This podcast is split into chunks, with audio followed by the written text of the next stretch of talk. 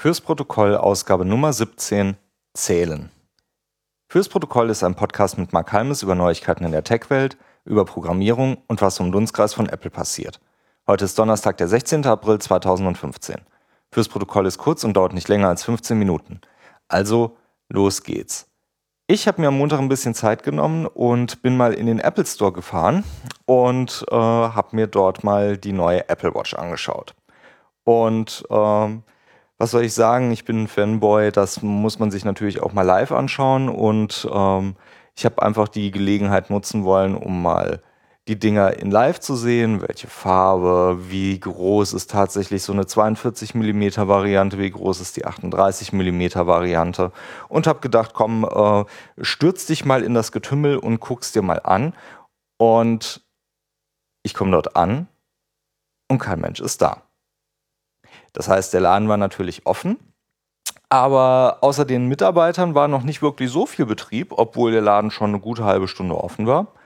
Und ähm, wer, wer schon mal in einem Apple Store war, am Eingang steht dann meistens eine Person abgestellt, die die ankommenden Kunden begrüßt und fragt, ob sie dann helfen kann. Und ähm, der gute Mann sah mich natürlich direkt schon so ein bisschen suchend über den, über den Raum hinwegleiten auf der Suche nach den Uhren und fragte, ob er mir helfen könnte. Und ich sagte, ja, ich würde mir gerne die Uhren anschauen. Und dann sagte er, ja, dann doch direkt hier. Und hinter ihm stand dann ein Tisch, wo die ganzen Uhren hinter Glas gelassen waren und nicht ein Mensch stand an diesem Tisch und hat sich die Uhren angeschaut. Das fand ich schon ein bisschen beeindruckend, aber äh, für mich natürlich hervorragend, weil ich dann natürlich einfach die Zeit nutzen konnte, mich in aller Gemütsruhe auf diese Uhren dann zu stürzen und mir diese Uhren dann hinter der Glasscheibe schön erstmal anzuschauen. Was natürlich toll war, er kam direkt auf mich zu und fragte, ja, willst du nicht mal eine anprobieren?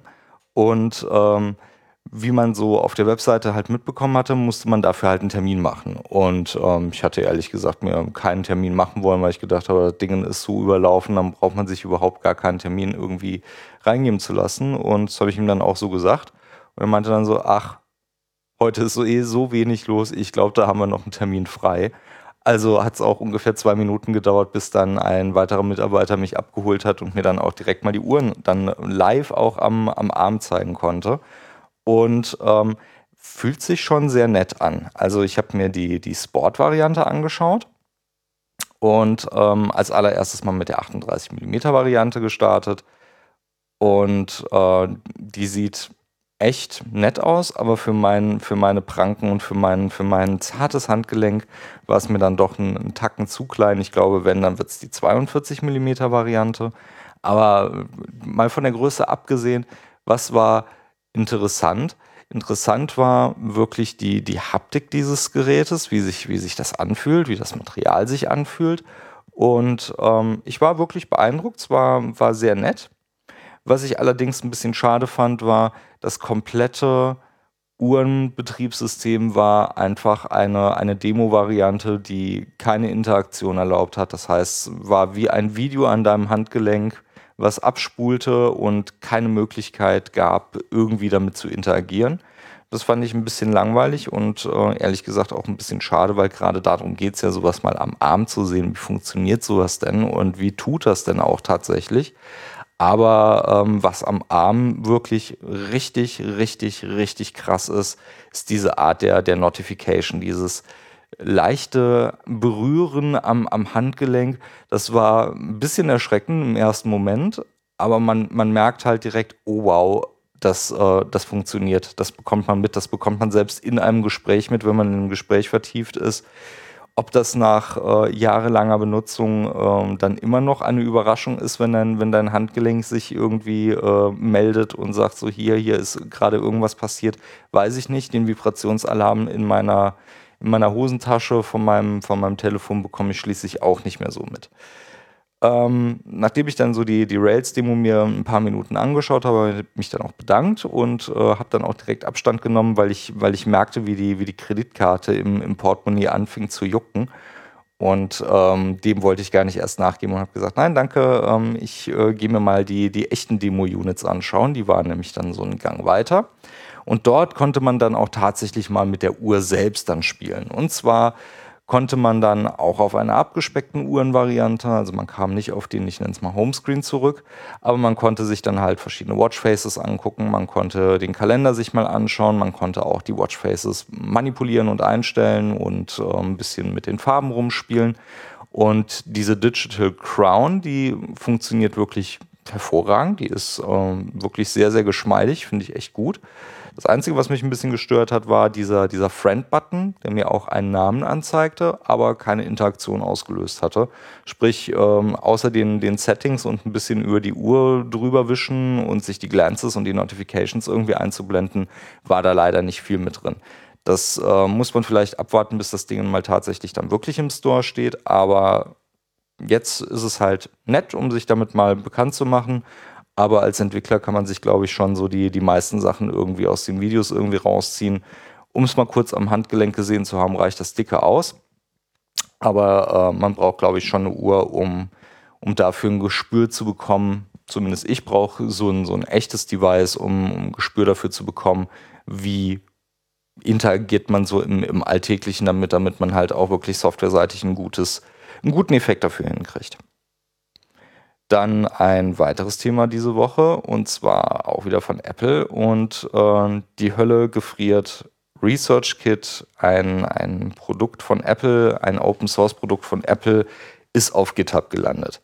Apple, GitHub, Open Source, ich fasse es einfach nicht. Also Open Source äh, gibt es natürlich schon lange bei Apple und äh, da gibt es natürlich auch deren Open Source Webseite. Aber so wirklich viel, wenn man, wenn man sich dann nicht wirklich als totaler Open Source Nerd irgendwie draufstürzt und äh, wissen möchte, was da, was da gerade passiert und was da gerade läuft, dann kriegt man davon nichts mit. Und anscheinend hat Apple da wirklich jetzt einen, einen ganz krassen Schritt nach vorne getan und öffnet sich an der Stelle auch und hat es einfach auf, auf GitHub raus, äh, rausgehauen und hat natürlich immensen Zulauf innerhalb kürzester Zeit bekommen von, von allen Leuten, die irgendwie auf GitHub und äh, Coco-Entwicklung sich irgendwie tummeln, sind alle auf dieses Projekt eingestürzt und äh, haben angefangen zu forken, Pull-Requests zu stellen, das erste, was irgendwie groß mit dazu kam, war natürlich äh, CocoaPod-Support. Äh, da wird gerade noch dran gearbeitet und äh, ich bin total fasziniert davon. Ich finde es krass, dass, dass Apple diesen Schritt gegangen ist. Es gibt auch einen Blog dafür, alles auf GitHub, auch mit, mit Fancy Research Kit, GitHub.io und es gibt auch einen Feed dazu. Und äh, die Community freut sich und feiert, wie, wie Apple jetzt äh, GitHub äh, aufgegriffen hat und ähm, ja, ist, ist, ist nett. Man freut sich, ähm, die, den, den Code wirklich dort zu finden, wo man sich eh fast den ganzen Tag immer aufhält. Das ist schon, das ist schon wirklich sehr cool. Ähm, wie gesagt, die äh, einzelnen äh, Issues und die Pull-Requests, die werden jetzt auch äh, fleißig irgendwie nach vorne getrieben. Aber besonders spannend finde ich äh, Issue Nummer 25. Das Ganze ist nicht in Swift geschrieben und Issue Nummer 25 bringt es dann auch mit dem You Know Swift äh, ganz schön rüber. Warum ist das kein Swift? Naja, ich habe keine gute Erklärung dafür, aber das äh, bestätigt mich so, so ein bisschen in meiner, in meiner Denke, dass Swift nicht unbedingt der, der primäre Faktor für, für Apple gerade ist, alles mit, mit, mit der Brechstange auf Swift umzustellen, sondern halt schon da, wo es sich anbietet, benutzt, aber jetzt nicht für, für, ein, für ein Framework benutzt. Und ehrlich gesagt finde ich es schade, dass sie es nicht gemacht haben, weil es sich gerade hier an der Stelle tatsächlich angeboten hätte. Auf der anderen Seite denke ich, wird sich da auch äh, bestimmt noch was tun. Die WWDC steht schließlich auch jetzt im Haus. Wir haben auch einen Termin, der ist im Juni, meine ich, äh, mich zu erinnern, im Juni und zwar ich meine, vom, vom 8. genau, vom 8. bis zum 12. Juni ist die WWDC.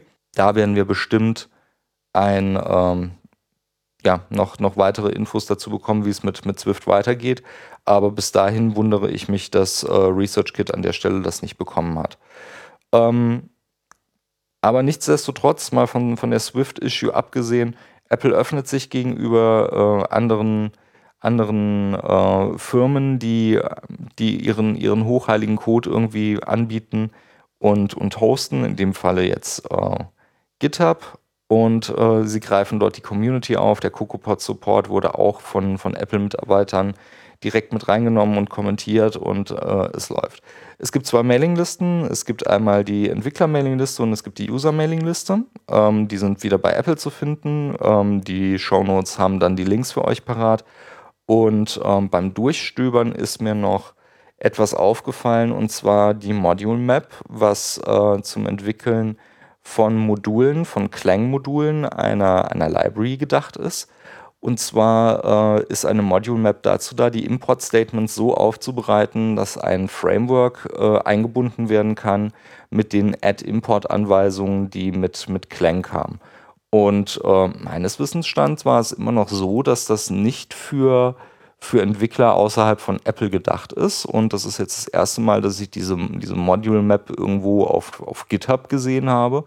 Ähm, vielleicht ist das so ein kleiner Vorbote, was wir auf der WWDC 2015 erleben werden. Ich äh, drücke ganz doll die Daumen. Ähm, Im Clang Dokumentation 3.7 für Clang 3.7 ist äh, die Module Map auch nochmal schön äh, beschrieben und auch beschrieben, wie die, äh, wie die Language dahinter aussieht, wie das gemacht werden soll. Da sollte man vielleicht auch nochmal kurz drüber schauen, damit man dann für die WWDC auch vorbereitet ist und sich da auch richtig, richtig dolle freuen kann.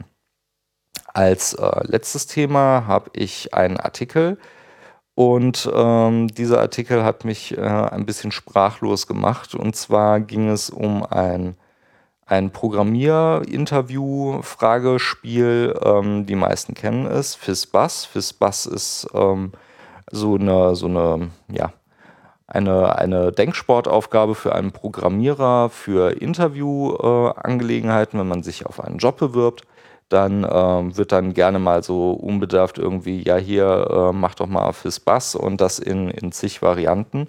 Und ähm, es hat sich irgendwie rausgestellt, das funktioniert irgendwie nicht so gut. Äh, jetzt hat ein, ein, anderer Programmierer mal dazu für, ein, äh, für einen Klienten, ein, für einen Kunden ein ja, äh, Interview äh, gestartet mit ein paar Bewerbern und er sagte, er möchte da einfach mal ein paar Sachen äh, abklopfen und hat ein, ein noch einfacheres Beispiel genommen als fürs Bass und äh, das mit einem Scatterplot äh, mal dargestellt, die Korrelation, wer konnte ein, ein ganz einfaches Beispiel in, innerhalb von, also in weniger als zehn Minuten lösen und wie oft haben Leute über ihren ehemaligen Chef oder über ihre ehemalige Firma gemeckert und gemault. Und äh, je mehr gemault wurde, umso weniger äh, war die Wahrscheinlichkeit gegeben, dass dieses Programm, dieses billige Programm dann auch tatsächlich geschafft werden konnte. Was sollte gemacht werden? Es sollte von 100 bis 1 runtergezählt werden. Also einfach nur gebe 100 aus, gebe 99 aus, gebe 98 aus bis 1. Und zwar mit der Vorgabe, wir starten mit einer, einer Bedingung, die bei 0 anfängt, hochzuzählen. So, und jetzt äh, fragt man sich, okay, warum ist das so schwierig, das irgendwie runterzubrechen? Auf der einen Seite muss ich natürlich sagen, sowas ist immer sehr, sehr schwierig. Man ist in, in einer Stresssituation. Und ähm, mir geht es zumindest so, ähm, wenn, ich, wenn ich in so einer Interviewgeschichte drin bin, ich bin da immer so ein bisschen angespannt und man ist natürlich in einem unbekannten Umfeld da muss man einfach cool bleiben, da muss man auch äh, einfach sich mal die, die Zeit nehmen, sorgfältig darüber nachzudenken und äh, vielleicht auch einfach mal laut zu denken, aber vor allem nicht die Ruhe zu verlieren. Und äh, ganz ehrlich, je, je wilder und je hektischer ich mit den Armen anfange zu rudern und irgendwie zu, zu maulen und zu nölen, ähm, vielleicht eher an der Stelle mal, mal ein bisschen runtergehen und ein bisschen ruhiger nachdenken über, über die gestellte Aufgabe. Da kann man bestimmt nochmal das ein oder andere rausziehen. Ich will jetzt nicht sagen, dass das äh, eine gute Geschichte ist, solche Aufgaben in einem Interview zu stellen. Ich will sie aber auch nicht verteufeln, aber ähm, das Ergebnis hat mich dann doch schon massiv beeindruckt, dass es ähm, bei einer, einer so recht einfachen Auf, äh, Aufgabe so viele Probleme gab. Wie gesagt, lest mal den Artikel, der ist nicht besonders lang und ich fand den sehr, sehr aufschlussreich. Das war die Ausgabe Nummer 17 von Fürs Protokoll. Die Links zur Ausgabe findet ihr in den Show Notes oder auf www.protokollcast.de slash 17 für die 17. Ausgabe. Feedback und Kommentare gerne an @protokollcast auf Twitter oder auf der Webseite unter www.protokollcast.de 17. Da gibt es auch einen Blog und auch dort kann man kommentieren. Wenn euch die Sendung gefallen hat, schreibt gerne ein Review in iTunes. Das hilft anderen Hörern, den Podcast zu entdecken und mit euren Reviews könnt ihr ihnen sagen, was euch gefällt. Fürs Protokoll, ich bin Mark Halmes. Bis zum nächsten Mal.